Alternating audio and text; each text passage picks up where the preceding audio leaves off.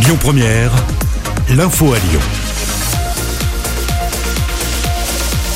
À retenir dans l'actualité de nouveaux débordements à Rieux-la-Pape aux alentours de 20h30 hier soir. Un bus TCL et au moins quatre voitures ont été incendiées dans le quartier des Alaniers. Les sapeurs-pompiers sont intervenus, auraient été accueillis par des jets de projectiles. Le maire de Rieux-la-Pape, Alexandre Vincendet, a réagi sur les réseaux sociaux à ces nouveaux actes de violence dans sa commune. Il assure, je cite, que les commandos n'empêcheront pas Rieux-la-Pape de renaître. Lyon a été plongé dans le noir hier soir. L'opération a duré toute la nuit. Elle avait pour but de sensibiliser sur les enjeux de la protection de la planète. Le nom de cette opération est Earth Hour. Elle était organisée dans plusieurs villes du monde simultanément, dont Paris, Moscou ou encore New York. À Lyon, la basilique de Fourvière était le seul édifice à garder son éclairage. Et puis pour des questions de sécurité, les lampadaires urbains sont eux aussi restés allumés. La campagne pour les régionales se poursuit, même si une rumeur circule à propos d'un éventuel report à nouveau de ce scrutin en raison des mesures sanitaires, report auquel s'oppose notamment le président Les Républicains Laurent Wauquiez, qui l'a exprimé cette semaine dans la presse. La tête de liste communiste et France Insoumise, Cécile Cuckerman, y est également opposée. Elle était hier l'invitée de Lyon Première pour décrypter son programme. En matière d'économie notamment, elle anticipe de grosses difficultés et souhaite soutenir l'emploi salarié. Écoutez. Vous savez, je suis allée euh, en Savoie, je suis allée en Isère, j'étais encore hier dans le Puy-de-Dôme. Dans chaque déplacement, je rencontre euh, des femmes, des hommes qui euh, ont peur pour l'avenir de leur emploi parce qu'ils sont dans des entreprises, mais qui aujourd'hui, dans des groupes, décident de restructurer et donc vont fragiliser l'emploi et nous allons vivre une casse sociale qui va être dramatique.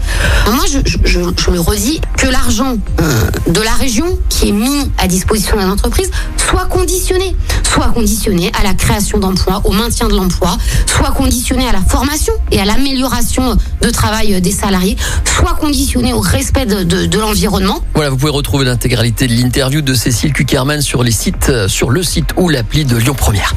Le Rhône est placé, je vous le rappelle, sous mesure de freinage renforcée. Des nouvelles mesures en vigueur dans le département depuis vendredi soir pour lutter contre une flambée de l'épidémie de coronavirus. Le taux d'incidence du Rhône est passé hier à 432 pour 100 000 habitants. Les commerces non essentiels sont donc fermés. Les habitants ne peuvent plus se déplacer sans attestation et dans un périmètre de 10 km au maximum. Pour faire respecter ces mesures, les contrôles se multiplient depuis deux jours, notamment dans les gares ou encore à Les manifestations, elles, sont autorisées et une nouvelle mobilisation contre la loi climat et résilience du gouvernement est prévue ce dimanche à Lyon. Comme dans d'autres villes en France, les manifestants se retrouveront à partir de 14h place Maréchal Lyoté dans le 6e.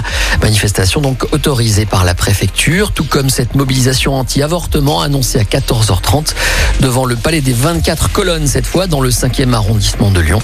Ces militants s'opposent notamment à la loi Gaillot qui vise à faire étendre le délai légal de l'avortement de 12 à 14 semaines. Un mot de sport, le rugby avait bien besoin d'une victoire pour revenir dans le top 6. C'est chose faite. Les hommes de Pierre Mignoni ont en effet battu Toulon hier soir à Gerland, score sans appel, 54 à 16.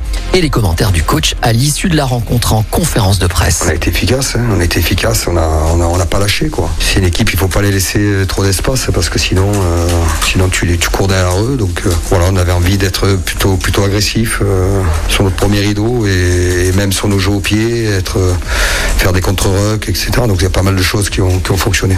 Un match Coupe d'Europe attend les hommes de Pierre Mignoni la semaine prochaine avec un déplacement sur la pelouse d'Exeter en huitième de finale. Et le reste de l'actualité en France et dans le monde, c'est tout de suite avec la rédaction. Bonjour.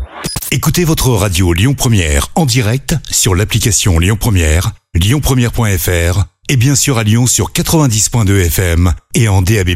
Lyon Première